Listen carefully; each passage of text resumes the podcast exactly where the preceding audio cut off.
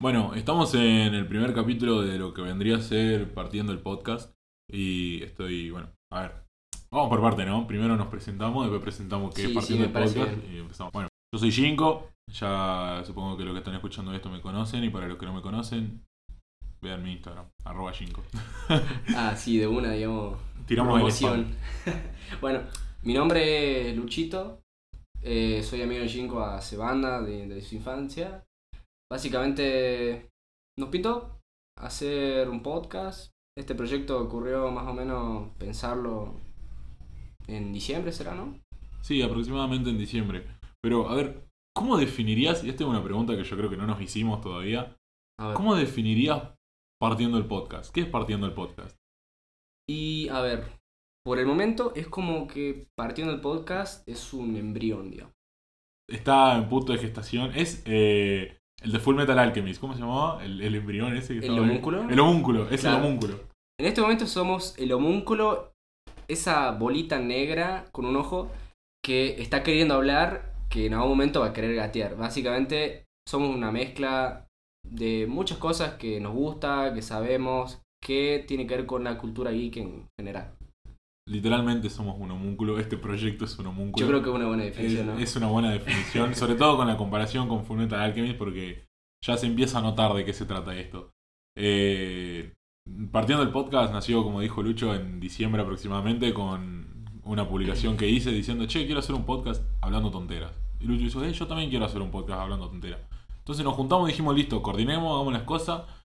Y empezamos a grabar para hablar de cualquier cosa que nos gusta.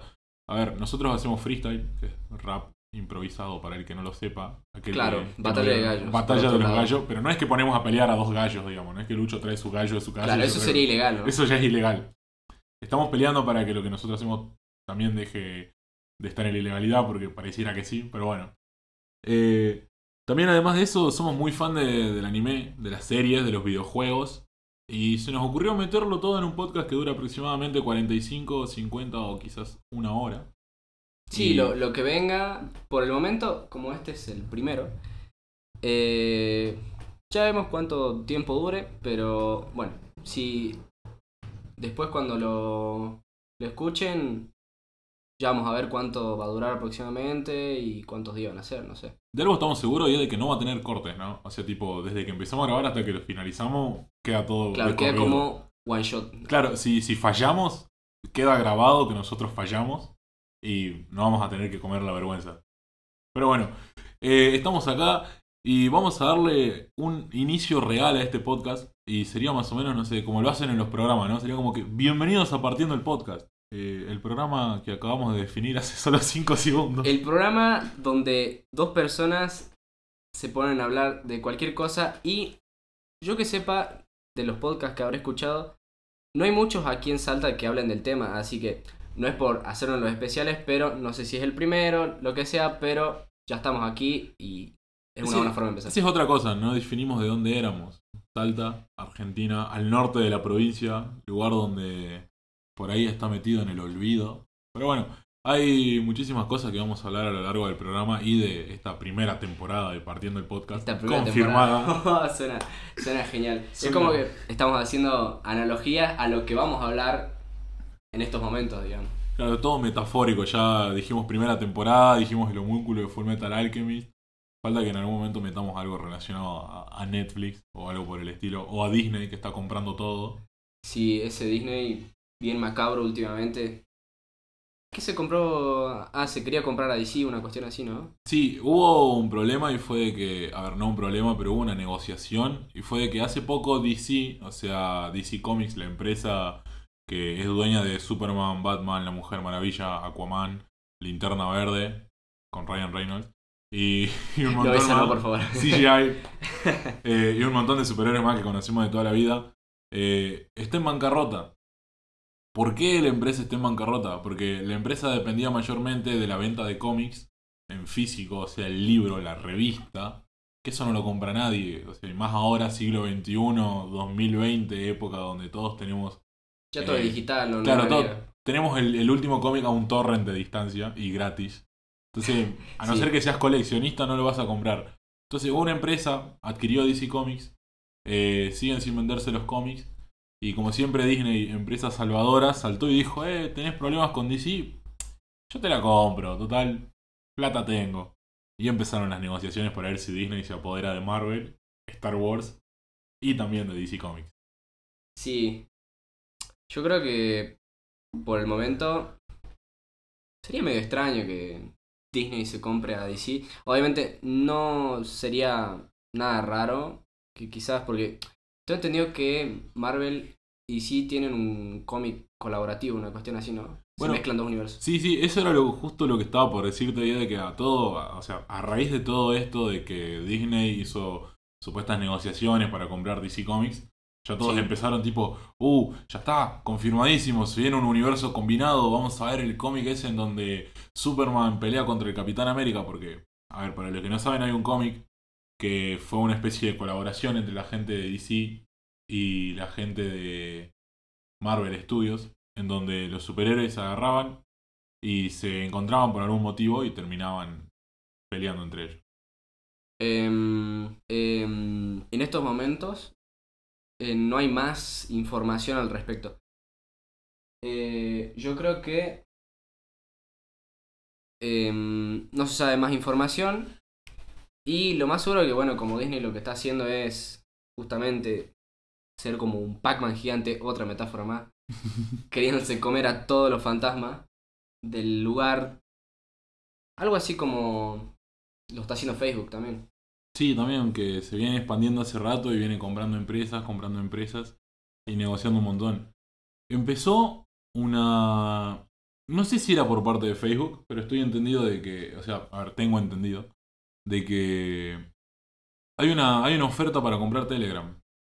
La, la aplicación de mensajería, la competencia de WhatsApp. ¿Facebook compraría Telegram? Creo que es Facebook la que quiere comprar Telegram.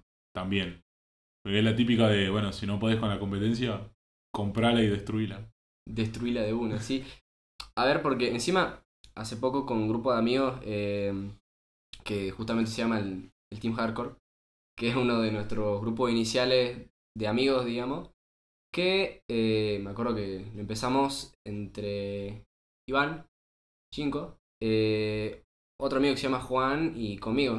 En el principio eran ellos dos, después me agarraron a mí, ni siquiera me acuerdo cuál era el nombre, me acuerdo que era como algo de anime, películas y juego, algo así nada más. era una cosa barra, barra, barra. Y, y nada, después como que empezamos a conocer más gente, más chicos que nos interesa lo mismo. Y bueno, terminamos creando lo que es el, el Team Hardcore, digamos. Ese hermoso grupo de amigos con el que seguimos juntándonos hasta el día de hoy. Y de ahí creamos lo que se llama eh, un grupo en Telegram. Y es, es re lindo, digamos. Sí, surgió la idea porque un día, no sé, estábamos todos juntados en la casa de uno de nuestros amigos. Y uno dijo tipo, che, Telegram es mejor que WhatsApp. Y yo me bajé Telegram, me había bajado Telegram en algún momento y dije, sí, es verdad, yo lo usé y me pareció muy buena aplicación, eh. Entonces alguien tiró la idea, che, che, nos pasemos todos a Telegram y pasemos el grupo a Telegram y usemos Telegram. Y, la pensamos y dijimos, listo, ya está, usemos Telegram. Entonces nos empezamos a bajar, nos empezamos a bajar. Y si en el grupo éramos 10 integrantes, 5 nos habíamos bajado la aplicación y los otros 5 fue como que, uh, bueno, ya está, ya se lo bajaron al otro, me lo voy a tener que bajar yo también. Entonces ellos también se tuvieron que bajar la aplicación y terminamos migrando todos de WhatsApp a Telegram. Y fue una excelente idea, porque la verdad que eh, está muy bueno, es una muy buena aplicación. Sí, sí, me di cuenta que es que Telegram existe hace bastante tiempo, pero es como que no le dan mucha bola porque es como que el monopolio lo tiene WhatsApp y lo usan todos. Pero bueno, terminamos ahí y es genial porque tiene muchas opciones, por ejemplo, el hecho de que puedas agregar varias fotos de perfil, eh, personalizar más justamente el perfil, agregar más estados, eh, los temas también de fondo, los colores. Amigo, me encanta que en los chats se pueda elegir cada código de color eh, personalizado uno por uno, o sea, por ejemplo, para la letra, para el fondo y demás. Y los, viste los stickers que son como no sé, 60 frames prácticamente. Se ven re bonitos. Sí, sí, hay precisamente una carpeta de sticker que tiene el nombre de sticker 60 frames. Y son stickers que postas son de muy buena calidad. Y son stickers casi GIF, digamos, que se mueven y se mueven a 60 frames efectivamente. Y además de eso, a ver, para la gente que más o menos está perdida y no entiende qué es Telegram, y dice, ¿qué, es Telegram? No me lo voy a bajar. Eh, ¿Se acuerdan cuando estaba de moda WhatsApp eh, Plus? Que todavía hay gente que lo sigue usando. Sí. Pero hubo una época donde todo el mundo tenía WhatsApp Plus. Sí, ¿Por sí. qué? Porque WhatsApp Plus te dejaba, te dejaba configurar el WhatsApp, te dejaba personalizarlo. Si querías que tu WhatsApp no sea de color verde y blanco, lo podías volver rojo y amarillo si querías. Podías customizar todo, desde el nombre del contacto hasta eh, la fecha de los, o sea, la hora de los mensajes, también le podías cambiar el color. Entonces había, había gente que se armaba unos diseños bastante copados. Eh, bueno, exactamente eso es Telegram, pero legal. Porque eh, WhatsApp tenía prohibido usar WhatsApp Plus. Es más, todos los meses se tenía que actualizar una nueva versión porque la la aplicación oficial de WhatsApp ponía parches de seguridad y si a vos te descubrían que estabas conectado a WhatsApp desde un WhatsApp Plus, o sea, de una PK de WhatsApp Plus, Claro, sí. te baneaban la cuenta por tres días, creo, una cosa así. A mí una vez me pasó. No actualicé la aplicación porque tenía un Galaxy Pocket, esa cosa Ah, el- chiquitita. El, Pocket es El hermoso. Pocket de toda la vida. Tenía un Pocket y un amigo me dice, WhatsApp Plus está repiola, tenés que usarlo. Yo, bueno, a ver, lo usé un tiempo, estaba probando, lo tenía remil customizado y me sale, descarga la nueva versión. No, no quiero. Cancelar. Después Te banearon al día siguiente. Descarga la nueva versión. No, no quiero. Cancelar. Y te salía cada rato un pop-up, o sea, un cartel que te decía, descarga la nueva versión de WhatsApp Plus, la nueva versión número tanto, tanto, tanto, y te ponía un detalle con todas las cosas nuevas que había. Yo no le daba bola y ponía cancelar, y un día eh, quiero entrar a WhatsApp y me sale un mensaje que decía, hemos descubierto que estuviste usando WhatsApp de forma indebida, bla, bla, bla, bla, bla, bla. Esto puede deberse a que estabas usando aplicaciones de terceros no oficiales, que esto, que lo otro. Me banearon tres días, y fue tipo, bueno, tres días sin WhatsApp. Encima, hablando justamente del mm, el Pocket, el Samsung Pocket, lo usó mucha gente y justamente este celu me di cuenta que le llenaban de APKs porque era fácil de meter los APK y, y en ese momento me acuerdo también, eh, ¿te acordás del, ah, cómo era? El RIP JK, Sí, donde descargamos anime, él me lo había pasado, me acuerdo, me pasó el link de la APK y eh, podías, porque en ese momento prácticamente no, no había ninguna aplicación, porque todo, o bueno, se veía por páginas de anime o las descargabas de algún blog, pero que justamente, no sé, creo que un grupo de gente eh, terminó creando la aplicación. una sola persona era. Ah, fue una Era sola un persona, solo pibe que se armó un blog y dijo, eh, hola, yo soy el creador de RipJK, hice esto porque un día... Ojo, me acuerdo toda la descripción, yo decía... Tenía "Uh, una página, ¿no? Oficial. Claro, tenía una página oficial en donde el chabón contaba de que un día en la facultad estaba aburrido, eh, quería ver un anime y no encontraba dónde descargarlo y no quería gastar datos viéndolo online. Entonces dice que se le ocurrió a él diseñar una aplicación que te permita descargar eh, el anime, digamos, en un buen- una buena calidad desde la página nativa Sí, de sí. JK Anime. Entonces Sí. era RIP JK. Y, y bueno, el chabón contaba de que básicamente lo que hizo fue copiar el código, no sé, la verdad que de, de programación no sé mucho, pero explicaba que más o menos había copiado el código, la configuración que tenían las páginas que te dejaban bajar videos de YouTube, pero Sí. eh, adaptado, digamos, a esta página de... Claro, es como de- que fue un port de la página a la aplicación y podía, como me decías, podías descargarlos Sí, sí, y podías verlos. sí, podías verlos online y también. online también. Ah, mira. Y creo que mm, solamente anime o tenía manga también para poder ver. Sí, había dos, había uno que era RIP JK en anime y había uno que era RIP manga o algo así. Ah, sí, Una sí, sí, sí. Una cosa más o menos así, pero el de manga andaba mal, yo me acuerdo porque no, No. es que andaba mal, sino que te, o sea, no me gustaba cómo me descargaba las cosas porque a ver, los mangas son historietas subidas a una página en formato imagen, o sea, formato de JPG Sí. o como mucho un formato qué sé yo, RAW, ponele. Sí, después están los estos puntos CDR, esos Sí. que se usan con los PUB. Ah, los PUB, eso era. Sí, Los EPUB. los EPUB. Son. Y cuestión de que son imágenes, o sea, al fin y al cabo son imágenes que vos tranquilamente por ahí podés agarrar, poner, guardar imagen y se te va a descargar como un JPG. Sí. Entonces lo que hacía esta aplicación era exactamente eso.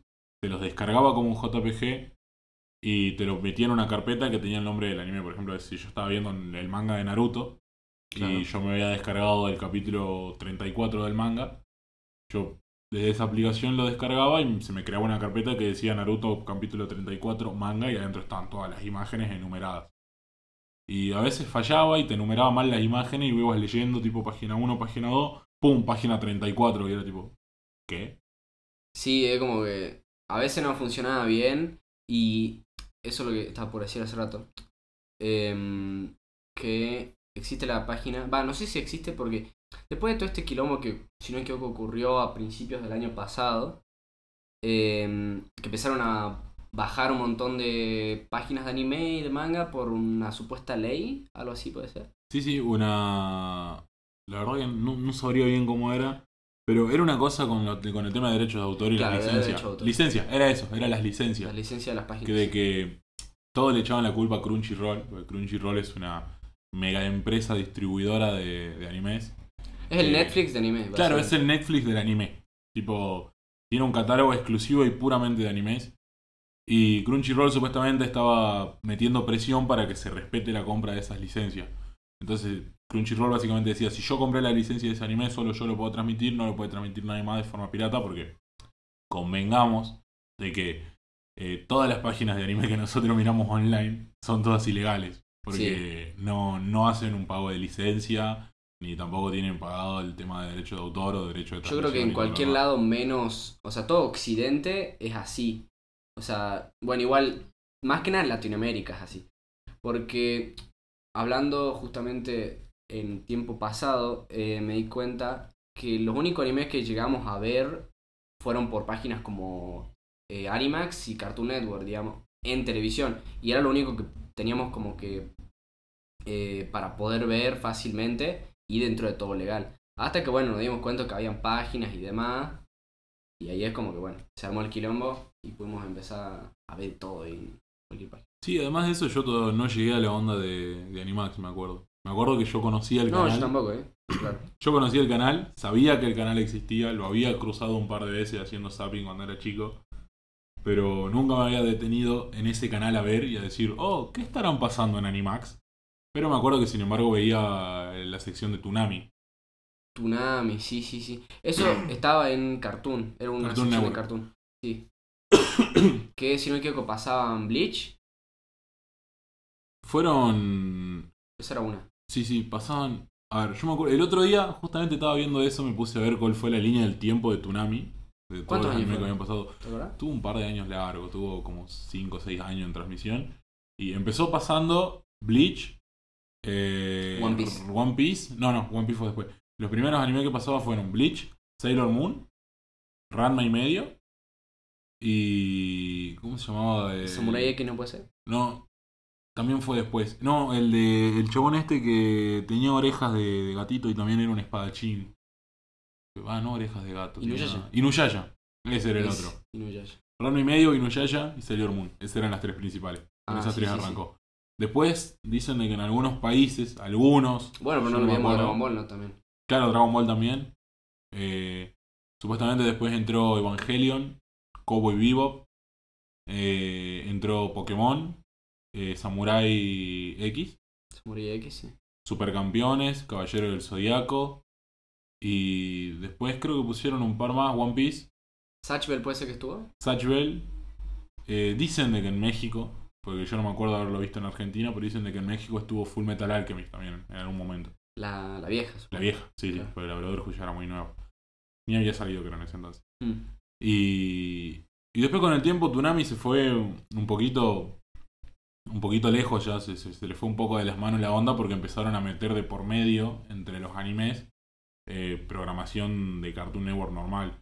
Tipo te mostraban un capítulo de Caballero del Zodíaco, eh, un capítulo de Ben 10, ponele, y Sí. después te ponían un capítulo de Dragon Ball. Entonces como que mucha gente se cansaba y decía, bueno, para ver Ben 10 veo Cartoon Network a las 2 de la tarde, amigo, dale. Sí, encima, después de eso, cuando eh, quitaron esa programación, dejaron, yo me acuerdo, eh, a la noche, antes del- de la medianoche, eh, pasaban Dragon Ball y encima pasaban la misma saga y repetían los capítulos y a veces eran aleatorios, o sea, no la ponían en orden y era, era un embole, digamos, porque a veces me gustaba a mí ponerle querer ver todo nuevo y no estaba en orden. ¿Sabes qué me parece que tendría que ser ilegal en la tele? Que cuando hacen un maratón de alguna serie, los capítulos estén desordenados. Más si es muy importante que los capítulos vayan ordenados. Porque ponele, si pasan un maratón de Doctor House, O de los Simpsons. claro, o de los Simpson, no es tan relevante de que los capítulos estén ordenados porque no tienen relación un capítulo con el otro. Claro, son episodios. Son episodios sueltos. Entonces vos Sí, podés sí. verte el episodio 4 de la temporada 8 o te podés ver el episodio 25 de la última temporada de Los Simpsons Claro. y no pasa nada. En cambio, si te pasan un maratón de, a ver, por decirte Dragon Ball, que lo que estábamos hablando, eh, no te pueden poner el capítulo de cuando Raditz secuestra a Gohan primero y en el siguiente capítulo eh, ir al torneo contra Piccolo. Es tipo, amigo, disculpa, yo, yo me quedé en la pelea contra Raditz, no sé vos. Sí, eso justamente me pasó una vuelta. Y recuerdo que fue un tiempo antes que sacaran eh, Dragon Ball Super em, en la tele. Que me acuerdo que sacaron y fueron. Fue una sola emisión y la pasaron de corrido y en orden. Esa estuvo buenísima. Pero yo, por ejemplo, me acuerdo em, que estaba viendo un capítulo de la saga de Cell. Y el capítulo siguiente fue de otra saga, fue del, del principio, así, cuando recién conocí al maestro Roshi encima, y es como que, what, ¿por qué me, me hacen esto? Yo quería ver el capítulo siguiente, cuando, no sé, Cell se mandaba piñas con no me acuerdo qué personaje, pero, pero nada, me arruinaban toda la emoción del momento. Sí, encima me acuerdo de que era, era un meme, sin ser meme porque todavía no, no, no conocíamos el concepto de meme. No existían Pero, por ejemplo, en esas charlas de, del recreo o esas charlas con amigos, era tipo, no, ¿viste el capítulo de Dragon Ball de anoche? Sí, no, tre- tremendo, la verdad, tremendo, no, no, no, no puedo esperar a que sea el siguiente. Mm. Y no faltaba el que saltaba y te decía, el siguiente va a ser el primer capítulo de Dragon Ball de la primera temporada, porque siempre hace lo mismo. Y tenía razón, porque al otro día ibas emocionado diciendo, uh, a ver el capítulo siguiente, y empezaba el mismo capítulo de Dragon Ball con Goku chiquito, y vos te habías quedado ya en el inicio de la saga de Freezer. Sí, muy, muy mal por parte de, de Cartoon Latinoamérica, por lo menos, porque yo creo que en, en toda la programación en general así era un embole. Exijo una indemnización de Cartoon Network, que me manden todo Dragon Ball en DVD para compensar los años perdidos de mi infancia. Sí, igual ya no, no estamos, ya no usamos de ver televisión, por lo menos. No, No, sé no. vos, yo por lo menos ya no estoy usando. Yo lo que lo último que vi, o sea, así en la tele que dije, uh, quiero ver esto, eh, creo que fue un capítulo de The Walking Dead antes de que la serie se Uh, vaya. Sí, me acuerdo que era carajo. fanático de Walking Dead. Sí, sí. Una, un- uno, uno de los últimos capítulos de. ¿En qué temporada estarán ahora? ¿En temporada? No, no sé, ¿ocho? Por ahí. No sé. Pero hace dos temporadas atrás fue. ¿Puede ser que ya cerró el cómic, o sea, terminó? ¿O sigue en emisión? Dicen The que ya terminó.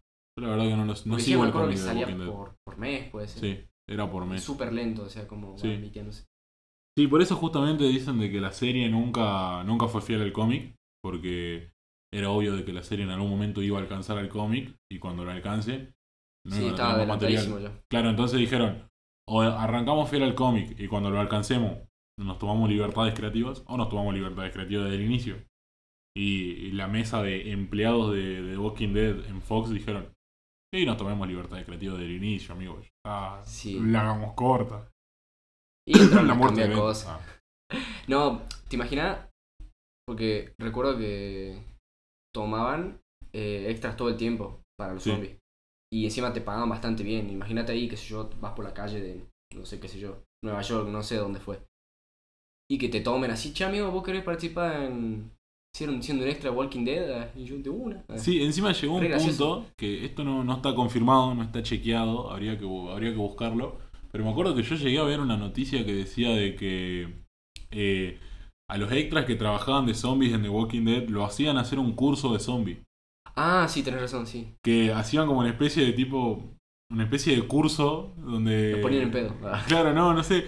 Agarraba, me imagino a alguien tipo, bueno, yo soy el profesor de, de zombie. zom- zombilogía. Zombilogía. Zombiología. Le vamos a enseñar cómo caminar como zombie, verse como zombie y morirse como zombie. Así que estén atentos, muchachos. Una cosa así, tipo, no sé, me imagino cinco clases intensivas de un profesor en una pizarra diciendo, bueno, un zombie se mueve arrastrando la pierna izquierda y haciendo pasos fuertes con la derecha, ¿entienden? Y el sonido característico es... "Eh". Y la gente anotando re seria, así, uh, qué buen profesor, por el amor de Dios. Yo la rompo. Universidad de. Zombies Académica de Walking Dead. ¿Vos qué estudiaste? No, yo estudié administración de empresa. ¿Vos, vos qué estudiaste? No, yo estudié para ser zombie. La verdad que me está yendo bastante bien. Ya trabajé en dos películas. Ah, sí, ¿cuáles? Zombieland 1 y Zombieland 2. Uh, amigo, sos un asco. ¿Qué ¿Viste, película? ¿Viste Zombieland 2? Vi la uno nomás, no. Salió la 2 hace, hace un- no, no voy a decir hace poco, porque ya sé que pasó hace bastante. Pero salió la segunda parte, porque todo el mundo la pedía. Todo el mundo decía, eh, eh, quiero Zombieland 2, quiero Zombieland 2. ¿Quién pide esa película, amigo? Mucha gente la pidió parece. Bueno. Entonces los directores dijeron, bueno, vamos a la 2. cerebro. Arre. Fue muy mal.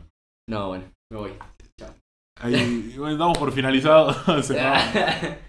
No, pero sí, parece que le fue bastante bien encima a la película. Porque, a ver, convengamos que influye mucho el factor nostalgia, porque es una película que ya tiene sus años. sí. Y yo ponerle tengo 20 años, la película la debo haber visto cuando tenía 13. Que no es una película apta para alguien de 13, sino que deberías tener por lo menos 16, 17. La viste a escondidas de tus padres. Sí, me acuerdo clara cuando la vi. Eh, era un día que me fui a dormir, prendí el tele de, de- de mi habitación porque, no sé, porque no me podía dormir. Y agarré la película de suerte así. Y dije, eh, mira, una película de zombies. Tan de moda, es divertido. Veamos.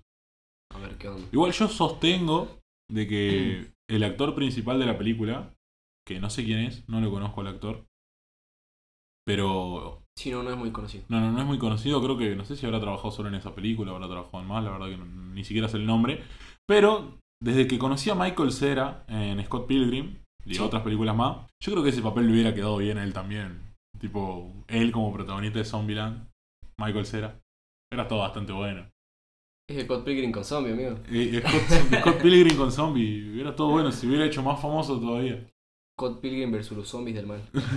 Los zombies de su sueño. Así. Sí, pero Eh, es increíble lo que factura el factor nostalgia. Le fue bien, le fue bien a la película. La tengo que ver. Sí, sé que tenía rondando una idea en la cabeza. Eh, bueno, ayer me pasó que me terminé Cowboy Vivo Como vivo. y Se me viene- quedé remil enganchado. Y yo creo que vamos a hablar un poco del tema ahora, pero me gustaría que hagamos un solo capítulo hablando de Cowboy Vivo porque da para hablar de un solo, un solo capítulo Un, un completo. especial vaquero del espacio. Sí, porque me quedé literal con un vacío en el corazón. ¿Viste la fuerte. película? No, no la vi. Hay una película que yo tampoco la vi, lo tengo pendiente, intenté Y verla. va a salir un live action próximamente. Sí, eso te iba a decir. Se viene un live action muy criticado Sí. porque cambiaron un montón los artistas. Yo tengo un solo problema con, con el live action de Cowboy Vivo. Porque, a ver, eh, la actriz que va a ser de Faye, para mí está bien. Tipo, dentro de todo, está bastante bien.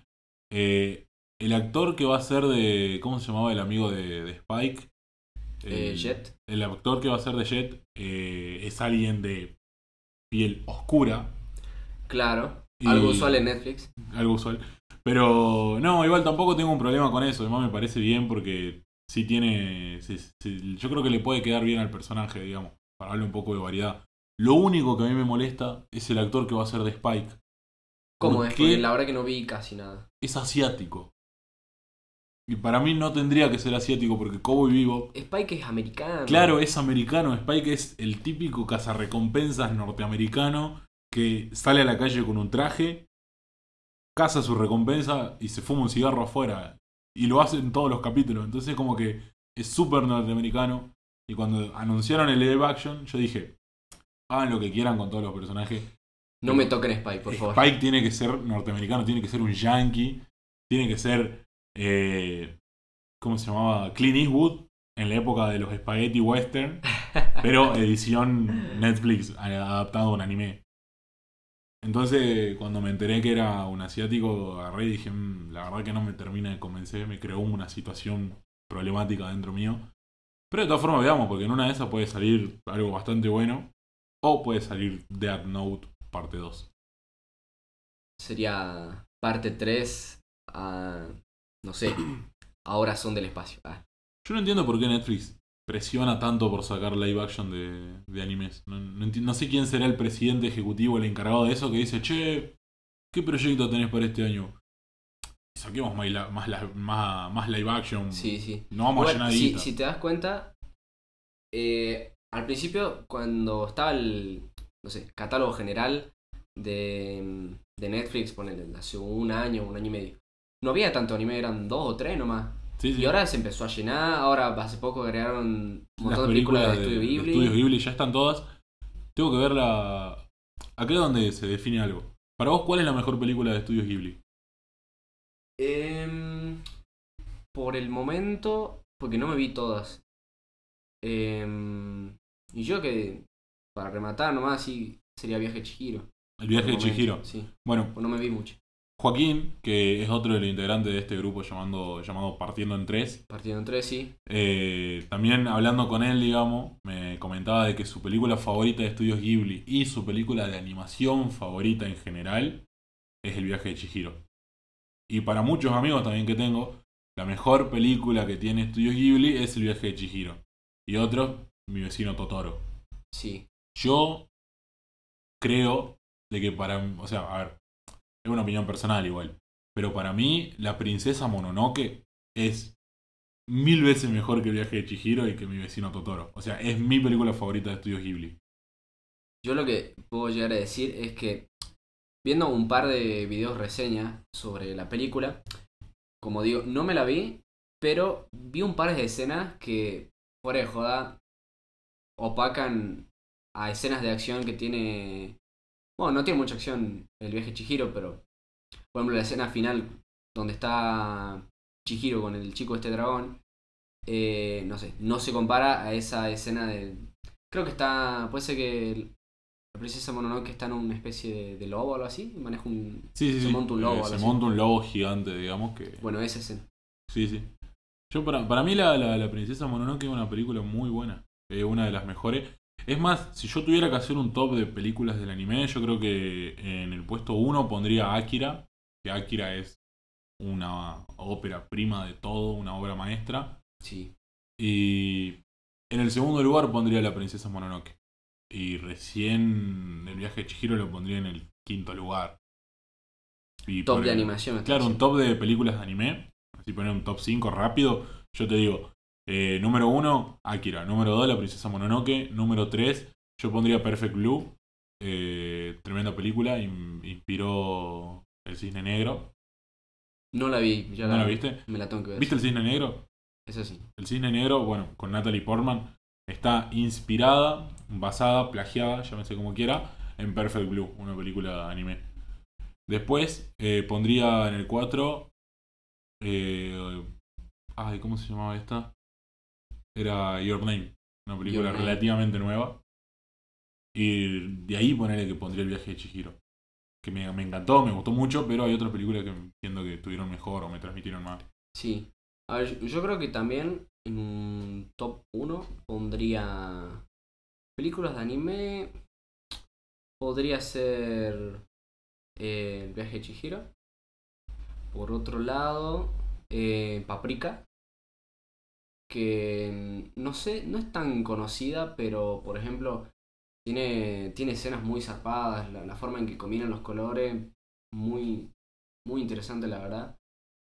Eh, y que películas anime mucho no vi, por lo menos esas dos yo tendría. Yo vi eh, las clásicas, las obras de culto, o sea, Akira, eh, la Ghost in the Shell, Sí. que Ghost in the Shell la verdad que no, no, Yo- congenié con la película. el- yo la estaba por poner en el top hace rato, pero. No sé. Es como que al principio me llamó la atención porque me vi la live action primero. La que eh, salió Scarlett Johansson, si no me equivoco, de protagonista. Eh, y nada, bueno, me llamó la atención. Me vi después la obra original. Y, y nada, es como que queda a medias. El final no me gustó para nada. Y nada, es como que. Para mí que no sé si no la terminaron bien en la película. O algo le faltó, digamos. Dicen que es más por la visión del director, ¿no? Porque el director buscaba hacer algo completamente diferente. Yo la verdad que, como te digo, no, no logré congeniar mucho con la película. Pero con la película que, que sí congenié vuelvo a lo mismo y que me parece que son bastante similares, eh, por lo menos en lo que están ambientados y en lo que tratan como tema principal, es Akira. Akira también es una película ambientada en el futuro, que habla del avance de la tecnología y cómo la tecnología poco a poco va consumiendo todo, al punto de que crea una especie de anarquía en la ciudad. Sí. Que es básicamente lo que te plantea Ghost in the Shell, pero un poco más con, con robots de por medio. Akira utiliza un poco de magia y el tema de, bueno, de los seres supremos y la evolución. Sí, sí. Pero Akira me parece una, una brutalidad, una locura. Ghost in the Shell me parece una buena película. Nada más. Lo único que destaco de Ghost in the Shell y que me encanta y me parece un toque hermoso eh, es de que al inicio de la película, cuando te muestran cómo están fabricando al, al cyborg este, Claro. eh, suena una música folclórica eh, japonesa bien, bien antigua, digamos Sí, con razón. tambores y alguien haciendo ruido así con su voz.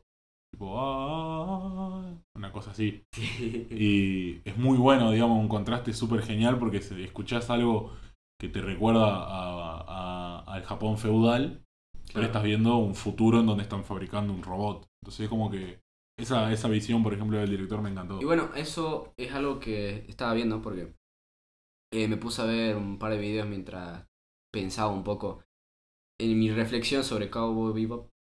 que hablaba de que el- resulta que es una banda que tiene más de 10 integrantes, hay bastante gente, eh, que compuso todas las em, canciones, todo el OST, el soundtrack original, digamos, de Cowboy Bebop.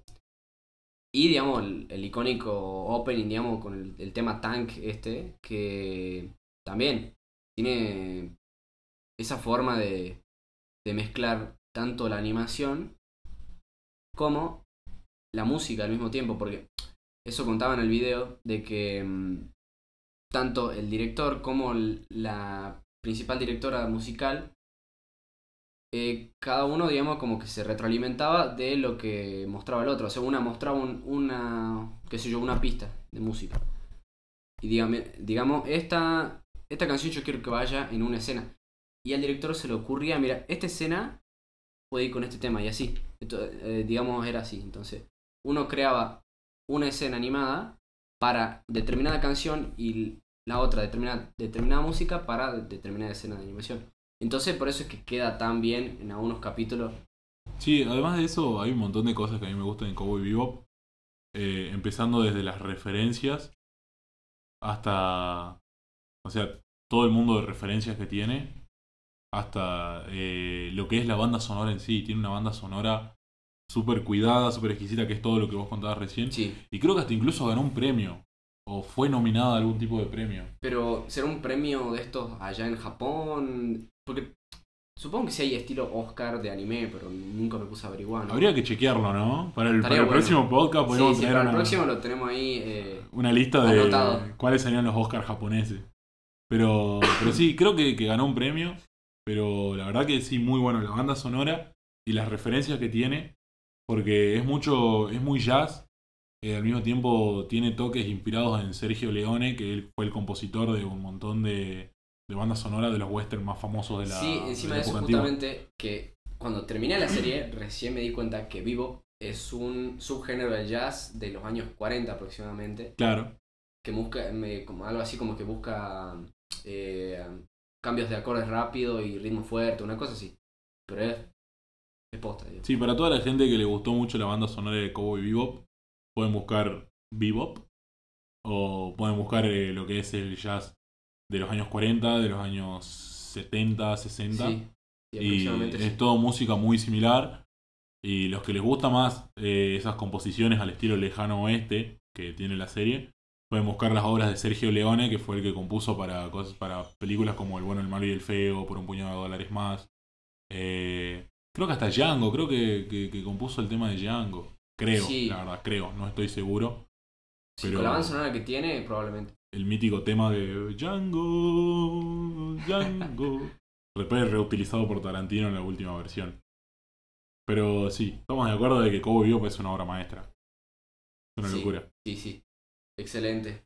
Excelente serie. Encima, em, yo creo que la pude haber visto mucho antes.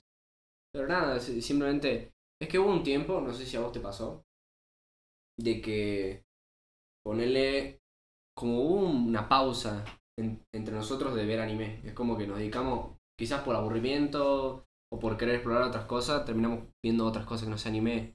Entonces como que quedaron muchas series pendientes. Y yo tuve una lista que encima se me había perdido una lista. Tenía un montón. Amigo, yo me acuerdo que tenía un... un- ¿Viste ese Motorola con tapita? Sí. Y tenía un blog de notas que tenía caracteres limitados. Por lo tanto, era una sola lista en que tenía que apilar lo- las palabras de cada serie porque y no les ponía espacio para ocupar el- sin Entonces era sí. toda una sopa de letras. Bueno, yo tenía un Motorola que no era de los, que, los de tapita, sino que eran de esos plegables que tenían en la pantalla y vos lo subías, le subías la pantalla. ¿Eso que y- tenía infrarrojo?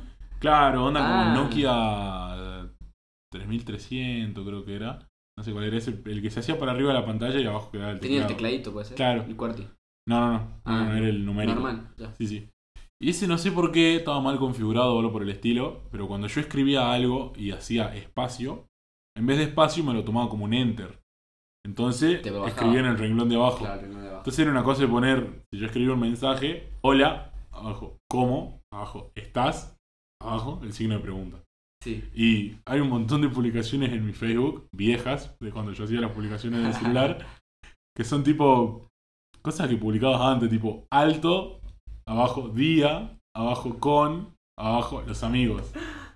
Una cosa tipo de, espacio, pero en vez de espacio me lo bajaba a la, No. al, al siguiente renglón, por así decirlo.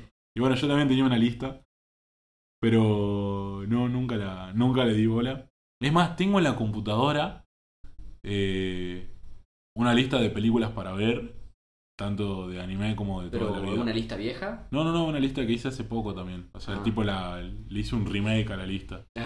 Un- La actualizaste. Claro, le hice una, la actualicé un poco y la mezclé todo un poco. Porque yo en realidad, bueno, dejé de ver tantas series por el hecho de que no, no encontraba algo que me llame la atención. No, Sí. no encontraba algo que, que lea la descripción y que yo diga, uh, esto lo podría ver. Pero, porque no sé, creo que fue un año en donde las series que salieron eran bastante pobres, eran bastante decadentes. Pero no, no hubo nada que me llame la atención. Hubo una sola, que la vi gracias a un compañero, que me dijo, che, mirá, tenés que mirarte esto que está re interesante. Y es la serie de- del juego del abogado, donde sale Phoenix Wright, el abogado. Ace Attorney creo que se llama el juego. Bueno, hicieron un anime de unos 12 capítulos. Encima el anime es más o menos nuevo, ¿no? Sí, sí, es bastante nuevo. Creo que el año pasado salió la segunda Es temporada. un cover ese juego. Es muy... El anime también es muy gracioso, es muy bizarro porque es básicamente el videojuego, pero hecho anime. Sí, sí, sí, me habías Sí, contado muy bueno. vuelta. Sí, sí. Pero bueno. ¿Cuánto va? Creo que vamos unos Casi 42 43 minutos. minutos. Ya son las 6 de la tarde. Bueno, Parece si lo vamos dejando acá. Sí, me parece bien. Yo creo que para hacer el primer capítulo, prototipo, primer capítulo, parte 1, versión. Este fue el 1,5. piloto. El piloto, Este el piloto. exactamente. Es más, podríamos titularlo, eh, partiendo del podcast, episodio piloto. Sí. O algo, o algo por el estilo. Y el siguiente le podríamos poner eh, capítulo 1.1, You Are Not Alone, como Evangelio. la película que sí salió. la película que iba a salir dentro de poco. Sí, la tercera. Pero bueno, ya eso lo vamos a estar hablando la semana que viene o dentro de dos semanas. Ya vemos cuándo vamos a grabar el siguiente. Pero bueno, nada. eh, este fue el episodio piloto de este hermoso proyecto que se llama Partiendo el Podcast, de la mano de su servidor, Chingo, y mi querido amigo de toda la vida, Luchito. Sí. La verdad que fue un, un gusto hacer este primer capítulo.